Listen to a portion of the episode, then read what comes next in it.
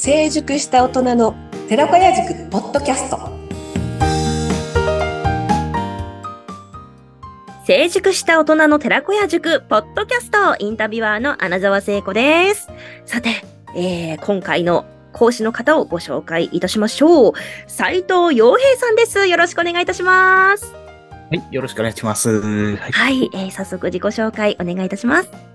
はい。えー、まあ、寺子屋塾、えー、ではですね、あの、先導師、採用、最も用、はい、演した方を、えー、最上級に要点させる最も用の先導師採用として講師を務めております。えー、まあ、本日斉藤洋です。よろしくお願いいたします。よろしくお願いします。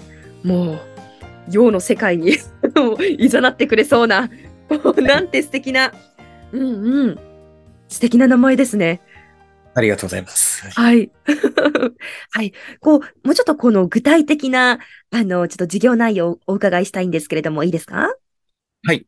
えー、まあ、この大人の寺子屋塾ですね、あの、うんうん引用六行というね、あの、基本の木という、えー、まあ、こえー講師を務めてるんですけども、はい皆さん引用五行って聞いたことある方多いかなと思うんですけど、はい。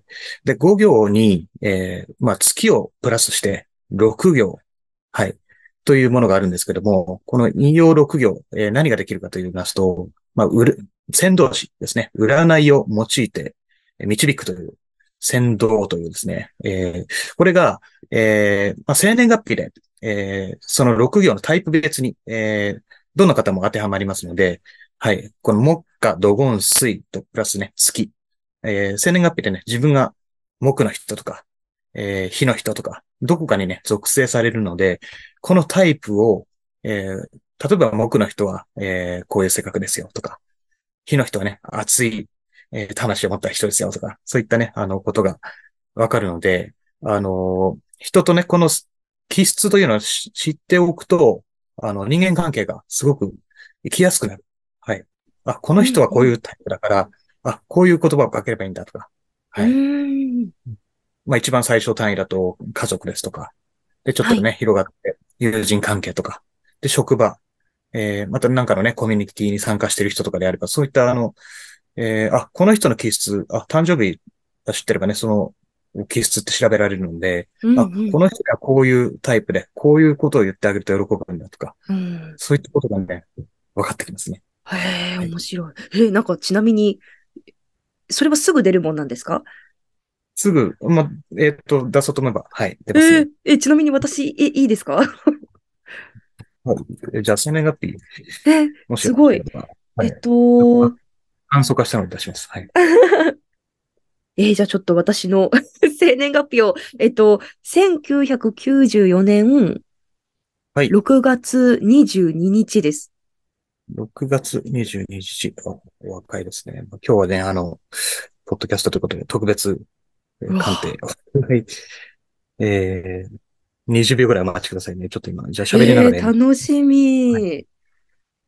えー、6月22ですね。うんうん。お何なんだろうやっぱり。何何？やっぱり？えーすごい。なんていうふうに、あの、ちょっとなんとなく、あの、感じる、メッセージのやりとりで、あそうかな、なんていうの、ちょっと、なんとなく思ってたんですけどね。たうんうん。金ですね、金。金？へえ。楽しいとエネルギーが出ます。ああ、確 確かに確かに。これが、じゃあ、例えば、金じゃない人が同じことしてて、金じゃない人だったら、楽しい、楽しいな、あの、10が限度としますね。あ、楽しい。でも、えー、穴澤さん金なので、うわ、楽しいって、もう20ぐらい上行っちゃうんですよ。で、これ逆の楽しくないことしてると人よりもどん底みたいに。確 で金の人には楽しいことしてくださいねって言うんです。楽しくないことしなくていいですよって。かに。ええおー確かに確かに。そう、最近それをすごく感じる日々でと言いましょうか。うんうん。うわ、なるほどですね。こういうちょっとあのはい、こう自分の生き方といいますか、なんかこれからどうやって、えー、こう、まあ人生過ごしていこうか、生きていこうかっていうふうに、ちょっとこう棚卸しじゃないですけど、ちょっとこう整理をつけていた時期でもあったんですよ。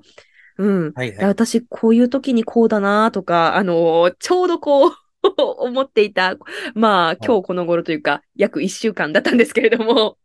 はい。なるほど。そうなんですよ。なのでね、これ知っておくと、多分、例えば親子とかで、あのね、お母さんが子供に教えるときでも、ね、なんで言ってわかんないのっていうのも、あ、本当のタイプはこうだから、こう言えばいいんだとか。はい。ね、逆にアナザー、アナザーさんのは金なんで、あの、注意はしないでくださいなんですよ。多分注意するともうやる気なくすじゃん。あ ね、そう、あの、なので、金って知ってる場合にはもう双方にメリットがないんですよ、注意しても。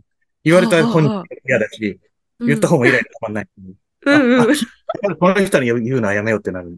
僕なんかね。ああ、なるほあど、な逆にもうるほど乗。せちゃった方が、うん。もうできてできない関係だし、もう乗せちゃった方がうまくいくなっていう。はいはいはいはい。うわ、確かにな。すごくあの最近怒られまして。はい。もう言っても聞かないんだからみたいな。なんで何度も言ってるのに分かってくれないの？みたいな。そういうの、仕事でもプライベートでもありました。なるほどね。そういう人ってことか。うーん。この基本の木でね、あの、あ、はいはい。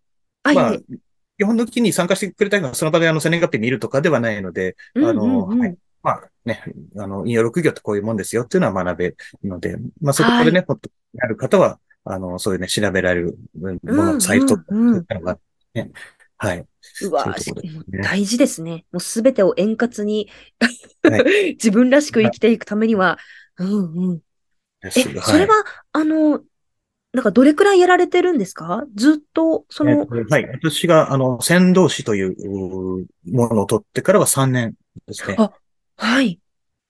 あもともと普段、あの、はい、はい私、あの、神奈川で、あの、餃子の販売を普段やってるうんわですけども、ですね。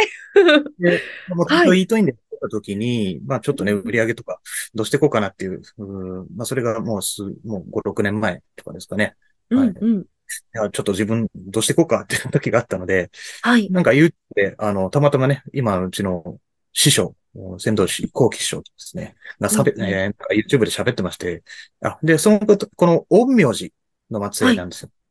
はい。陰陽師の教えを、えー、まあ、広めている方で、はい。うんうんで、お話がすごい面白くて、あ、ちょっと学んでみたいなと。うんっていうところで、まさか、まあ、一回鑑定してもらったときに、あの、あ、押していくといいよって言われて、まあ、今のね、まあ、お届け販売みたいな、うんえそういうふうに来てたんです。で、あ、なるほどなと。うんはい。で、ちょうどコロナの前とかでもあったんで、あ、タイミング的にも、わ、結果バッチリだったな、みたいな。うーん。確かに確かに。僕も占いみたいなの好きだったので、はい。うんちょっと学びたいなと。まあ、先導師って別に自分になるつもりはなかったんですけど、うーん。まあ、その、まあ、このね、引用6行の、えー3級とか2級とか1級とかあるので、そそういうのをちょっとね、うんうんあの、あーそれ取ると、その2級、例えば2級を取ったら2級の知識で人に鑑定もできるので、うんうんうん。なのでね、あの、いいかななんていうね。まあ、そうやって2級とか1級とか取ってるうちにもう今のね、あの先輩先導士さんが、あの、斉藤さんも先導士になってみないかなって言われて。はい。このラインでね、ちょうど3年前先導士というね、あの、資格を取得して、はい。今はね、販売と、餃子の販売と、えー、鑑定と、う両方。やっているって感じですかね。へえ。え、こう、稲泉さんとの出会いはどんな感じだったんですか？稲泉さんは、えっ、と、寺子屋塾塾長で、えっ、と、すす同じ先導士なんですよ。あ先導はいはいはい。と、成功のせいに。あうんーと、そう。えーえーん？成功のせいじゃないな。えー、なんだっけ。あ、し、こうは幸せね。成功のせいはゴンベになるだったかな。うんうんうん。で、先導士成功先生と。はい。先導士の、おー2年、一昨年かな？一昨年に、あのーみんなでちょっと勉強会も兼ねた、あのーまあ、ツアーみたいなのがあったんで、まあ、ちょっと一泊して、あの、はい。交流も深めるで、たまたませ、あの先生と部屋が一緒だったんですよ。うん、はい。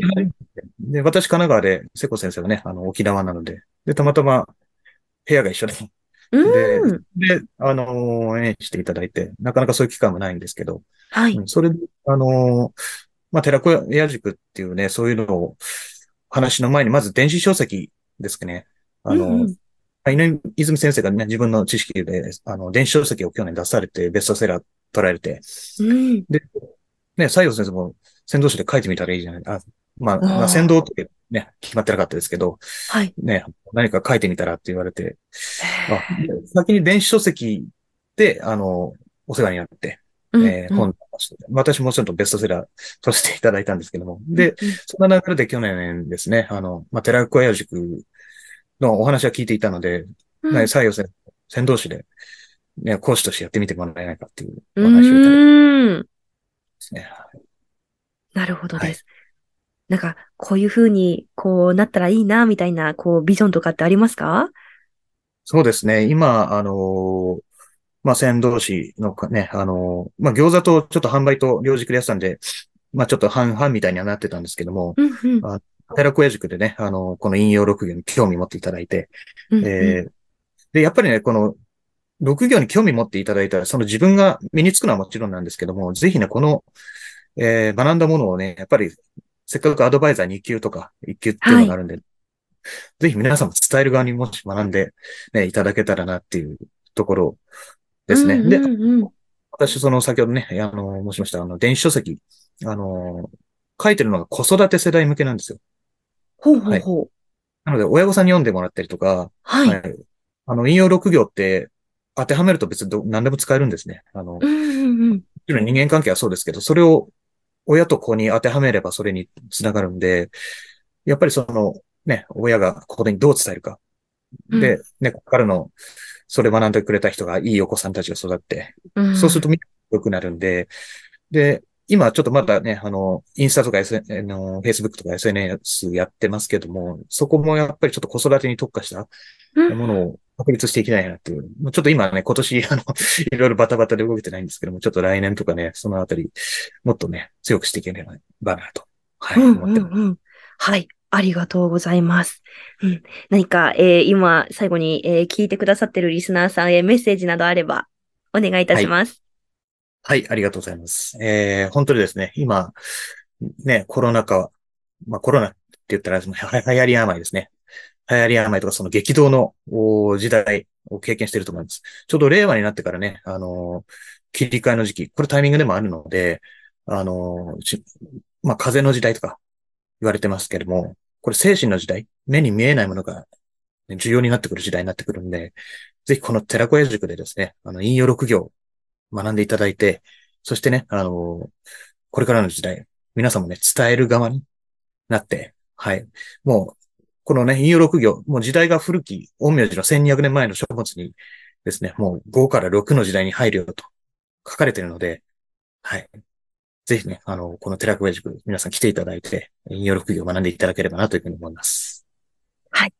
わあ、ありがとうございました。うんうんなんかた自分も楽しみながらこれからの人生に向けてすごく大切なことを学んでこうアウトプットしてこう豊かになっていくという、うんうん、なんかそういう未来が見えますね。はい。